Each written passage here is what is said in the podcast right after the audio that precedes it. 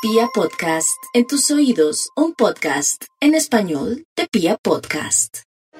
Los Géminis deben ser conscientes que tienen en este primer mes del año todo de su lado para tomar las riendas de lo importante, pero es clave escuchar, oír, estar atentos a ver qué es lo que dice la vida y, dejarse llevar por las sugerencias de la vida sin pretender imponer sus pareceres o sus puntos de vista. Por eso se le llama el tiempo del ave fénix, donde uno nace desde las mismas cenizas, donde uno declina pasados, muere a verdades que ya no pueden sostenerse en pie y establece las bases de un nuevo orden. En el amor, perfectos.